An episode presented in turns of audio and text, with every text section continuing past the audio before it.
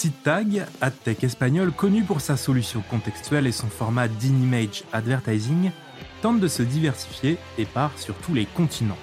Sa patronne française, Clarisse Maderne, nous raconte ce matin où la société en est, ce sur quoi elle se dirige et pourquoi. Je suis Thomas Moisan. Vous écoutez Les Meetings de la Tech, un podcast CB News. La publicité a depuis quelque temps pris le tournant du digital, captant une grande partie des investissements du marché. À la manœuvre, de nombreuses jeunes sociétés veulent prendre leur part du gâteau. Alliance avec les régies, innovation dans les formats, renouveau de l'achat média. Dans le podcast Les Meetings de la Tech, nous donnerons la parole aux attaques les plus innovantes pour faire le point sur cette transformation.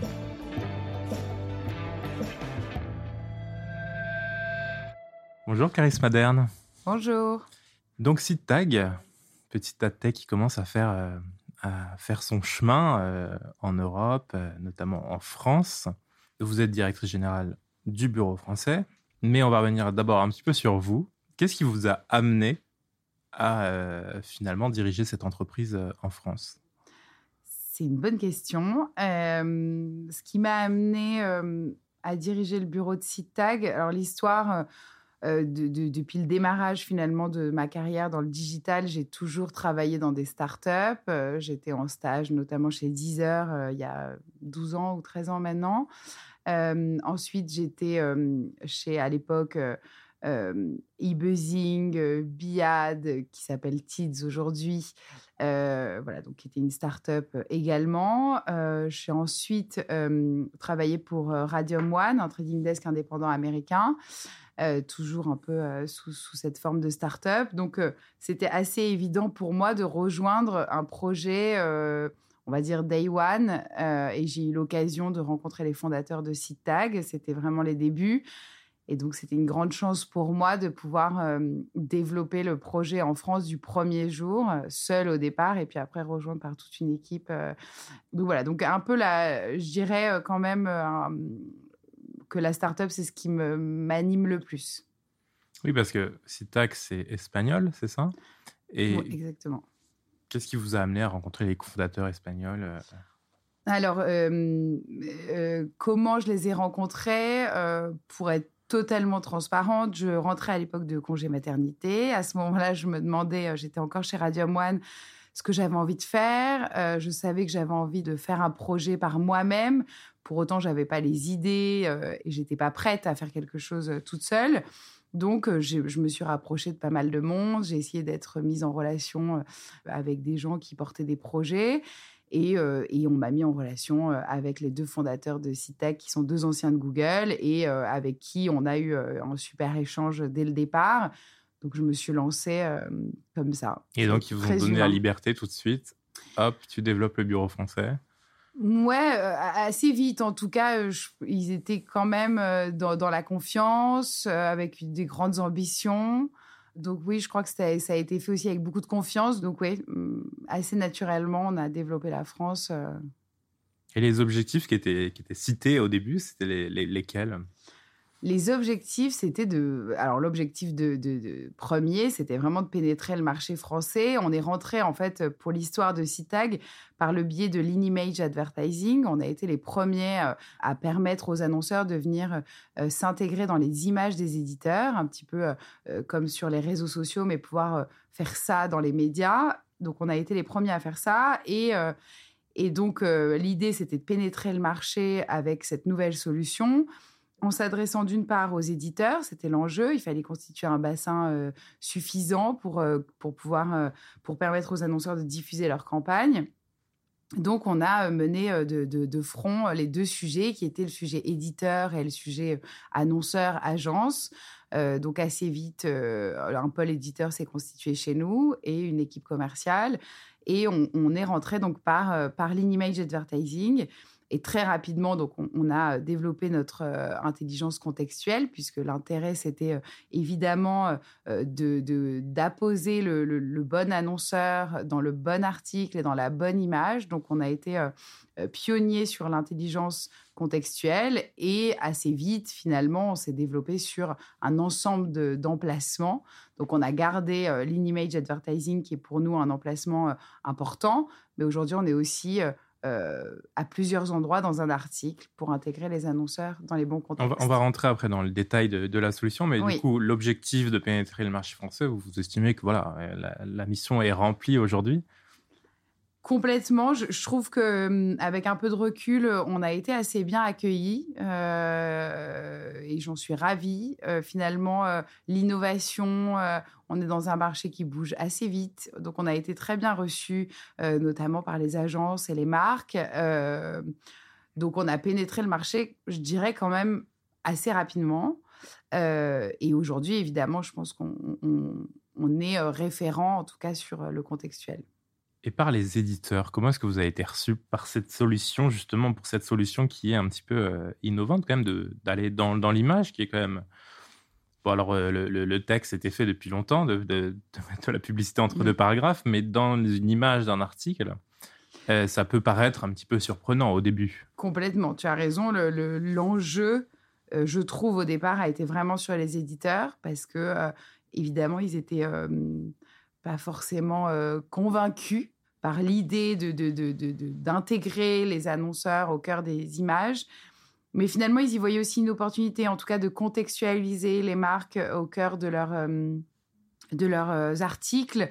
C'était une manière intelligente aussi de mettre en avant ce qu'ils faisaient. Euh, et ce qu'ils font toujours, évidemment. Donc, ils, y ont vu une opportunité. Je pense qu'assez vite, euh, on a été euh, notamment suivi par de grands éditeurs comme, je dirais, Prisma, Lagardère, avec qui on a travaillé, je dirais, dans les premiers mois de site tag. Et finalement, on a, on a fait nos preuves, ce qui a permis de rayonner auprès de tous les éditeurs. Et non, pour moi, euh, finalement, euh, les solutions dites natives, hein, au cœur des articles, finalement, sont appréciées par les éditeurs. Alors après, il faut être assez juste et, faire attention à ce qu'on diffuse, à comment on le diffuse. Mais euh, il y a une très bonne acceptation des publicités contextualisées chez les éditeurs. Donc, on a réussi à les séduire comme ça. Oui, parce que du coup, il faut faire de la qualité, j'ai envie de dire. Exactement. Est-ce que c'est hyper important Donc, on va, on va rentrer un petit peu, vous allez nous expliquer Clarisse, euh, exactement comment ça fonctionne tout ça. Donc, effectivement, le principe in-image advertising, on rentre dans l'image. Euh, et ensuite, effectivement, vous avez cette intelligence sémantique qui vient euh, guider la publicité au bon endroit. C'est ça? Alors, c'est à peu près, mais c'est pas mal, c'est un bon début. on a développé notre IA contextuelle qui s'appelle Lise.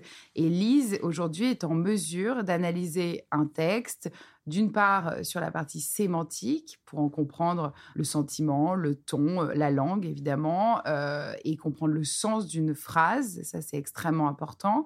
Et ensuite, on a une double, elle a, une double capacité, elle est aussi capable de comprendre les images, ce qui se passe dans les images, donc on fait une analyse au niveau des pixels, ce qui nous permet de comprendre l'intégralité d'un article et de garantir aujourd'hui le plus haut niveau de brand safety euh, du marché pour les annonceurs. D'accord. Sous le capot, comment ça fonctionne? Vous avez euh, beaucoup de, développeurs. Euh, est-ce que, est que, la solution elle est purement espagnole ou à Paris vous avez aussi des gens Comment fonctionnellement ça fonctionne? Alors, on a un hub qui est basé à Madrid. Aujourd'hui, on a une, je dirais 70 développeurs tech produits, une, équipe assez importante euh, qui euh, justement travaille et sur le produit, donc Lise, hein, qui se développe constamment. On se parle évidemment de machine learning, donc c'est une solution qui, euh, depuis cinq ans, évolue sans cesse. C'est pour ça qu'aujourd'hui, on sait l'efficacité, puisque plus elle travaille, plus elle apprend, plus elle est efficace. Donc, évidemment, on, affine encore ça. On, sait qu'on on développe encore toute cette partie computer vision, donc la compréhension des images et des vidéos qui est encore en développement. Évidemment, on met beaucoup de, on, a des ingénieurs sur ces sujets-là pour être de plus en plus aboutis et l'innovation, puisque on a sorti notamment une solution d'optimisation dynamique des emplacements pour permettre aux annonceurs d'être dans le, le bon emplacement, l'emplacement qui sera le plus performant au sein d'un article. Donc on est en innovation constante, donc pour ça on a besoin d'une équipe solide d'ingénieurs euh, pour nous accompagner. Vous, diriez que votre solution euh, dans ce monde, euh, ce monde de l'après-cookie comme on l'attend parce que c'est repoussé de plus en plus. C'est un des arguments qui fait que les éditeurs nous sautent dessus. Ils ne nous sautent pas dessus, mais en effet, je pense que tout le monde est bien conscient de la disparition des cookies. Je pense qu'on ne va pas faire un laïus là-dessus. On, est tous bien au courant. Moi, je pense qu'il y a un point important à noter. 83% des internautes souhaitent qu'on n'utilise plus leurs données personnelles. Je pense que c'est là-dessus qu'il faut partir et y voir une opportunité pour le marché du digital donc, c'est une opportunité aussi pour les éditeurs, évidemment, la contextualisation, les technos comme les nôtres. C'est une opportunité de continuer de faire de la publicité parce qu'il y a toujours encore plus de monde sur Internet. Donc, la publicité digitale n'est pas terminée. Par contre, elle doit être repensée grâce à des technologies efficaces. Et je pense qu'elle sera même meilleure et plus adaptée aux envies et aux attentes des internautes. Donc, je pense que finalement, la disparition des cookies, c'est une réelle opportunité. Euh, le tout, c'est euh, finalement de le voir de manière positive euh, et, s'adapter au changement. Il y, a, ce mouvement de créer un, identifiant universel pour faciliter justement la, collecte et, le traitement des, first party data. comment est-ce que vous voyez ce mouvement-là? Est-ce que vous y prenez parti?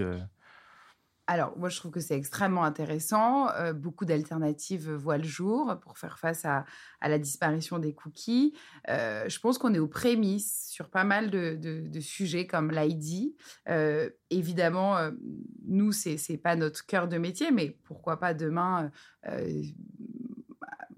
proposer des solutions avec un, ID unique euh, là, j'anticipe un peu. Je ne sais pas quelles seront les, décisions qui seront prises par, euh, par nos fondateurs. Pour autant, euh, beaucoup d'alternatives voient le jour. Je pense qu'on est dans un milieu extrêmement technologique et que on fera face avec plusieurs alternatives et dans ces alternatives, le contextuel sur lequel on est positionné. Pour entrer dans, dans, le concret, avec quels éditeurs vous travaillez sur le marché français là aujourd'hui? Alors aujourd'hui, on a eu, euh, c'est une bonne question euh, parce que euh, CITAG, en tout cas notre parti pris dès le début, ça a été d'être extrêmement premium. Donc on a voulu vraiment travailler nos éditeurs, les grands médias, les séduire en tout cas pour travailler avec nous et on a beaucoup de fidélité. Donc on est ravis de ça. Aujourd'hui, on va travailler, je, je, citais Prisma qui travaille avec lequel on travaille toujours. Lagardère ou encore euh, euh, le groupe CMI, euh, Marie-Claire, le groupe Marie-Claire, excusez-moi, Reword.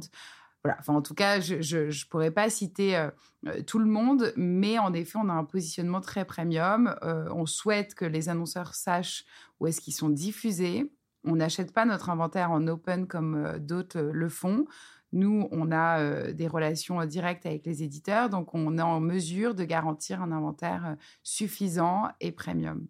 Vous faites un intermédiaire voilà, pour que ça, se passe le mieux possible et qu'il n'y ait pas de mauvaise pub au, mauvais endroit, c'est ça? Exactement. C'est grâce à, Lise qu'on va vraiment aller chercher les bons articles chez nos éditeurs. Ça, ça représente combien en volume d'inventaire là sur le marché français?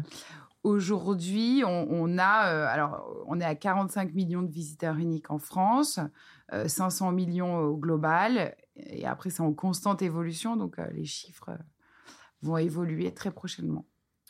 Qui sont vos clients maintenant?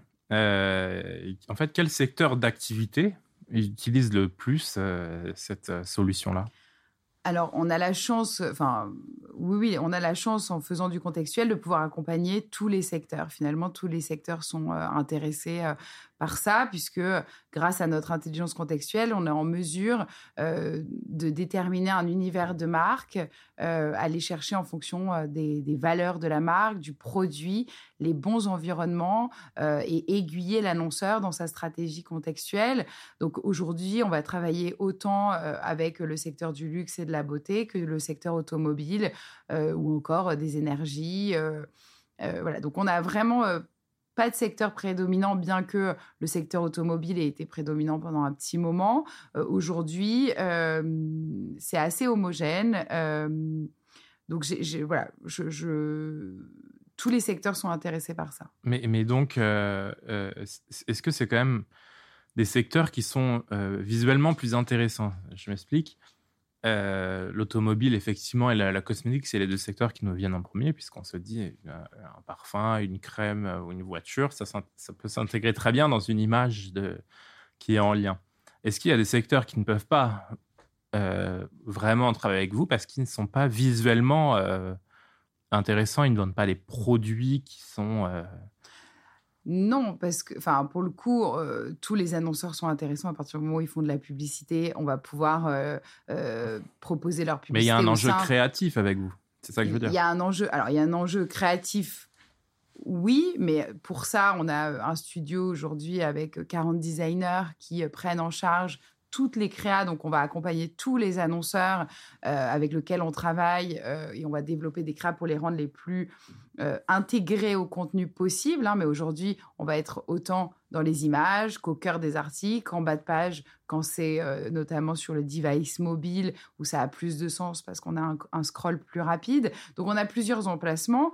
Ce qui compte, c'est que finalement, n'importe quel annonceur va avoir un intérêt d'aller dans des contextes qui lui sont favorables. Donc, il n'y a pas de l'automobile ou le, le, secteur du luxe et de la beauté. Oui, mais en même temps, c'est des secteurs qui communiquent beaucoup, donc ça paraît évident de les citer. Mais si j'essaye de citer des choses, essayer, je, réfléchis, j'essaye de réfléchir rapidement mais des annonceurs peut-être plus, plus petits ou moins créatifs, on va aller chercher des contenus qui soient intéressants pour eux. Donc non, il n'y a aucune limite à ça. Là, je vous ai juste cité les plus gros secteurs chez nous. Non, mais c'est intéressant, les gens ont besoin de le savoir. non, non, mais c'est un bon point. Donc non, il ne faut pas être créatif pour travailler en contextuel. C'est pas c'est mieux c'est bien. On, préfère de la publicité créative. En tout cas les internautes préfèrent. Donc on accompagne les annonceurs là-dessus. Pour autant on peut travailler avec des marques plus confidentielles et, aller chercher justement de manière extrêmement fine les emplacements et les articles qui seront en lien avec avec leurs valeurs et leurs produits donc là vous on, a compris que vos objectifs pour la France, ça se passait très bien, que ça, ça, déroulait. Euh, vous avez pénétré le marché. L'international, vous vous développez pas mal, il me semble. Vous êtes présent déjà en Europe dans neuf pays, c'est ça? On est présent, euh, donc euh, on a des bureaux partout en Europe. on a des bureaux aussi au LATAM. Ça, c'est ça a été simultanément en même temps que la France. Donc aujourd'hui, on a un peu plus de cinq ans d'expérience en Europe et au LATAM. La nouveauté de, ce mois de janvier, c'est qu'on a enfin euh, ouvert notre bureau à New York et on a euh, ouvert euh, également un bureau à Dubaï. À Dubaï, j'ai eu un trou. donc, c'est une grande opportunité pour nous de se développer internationalement. Et évidemment, notre ambition, c'est de, devenir le partenaire contextuel global des marques. Donc, donc c'est une grande euh, c'est une grande année pour nous, en tout cas, euh, de ce point de vue-là. Donc, j'imagine que vous avez déjà des clients euh, américains et, et au Moyen-Orient, si vous allez vous implanter Exactement, exactement. Ma dernière question, et c'est une question que je pose à, tous mes invités sur ce format-là. Si vous deviez choisir un mot, un seul mot, mhm. pour donner envie à ceux qui nous écoutent d'essayer votre solution, ce serait lequel? C'est très difficile. Un seul mot, je dirais comprendre. C'est assez. voilà, je pense qu'on on permet aux annonceurs de comprendre les environnements dans lesquels ils sont capables de.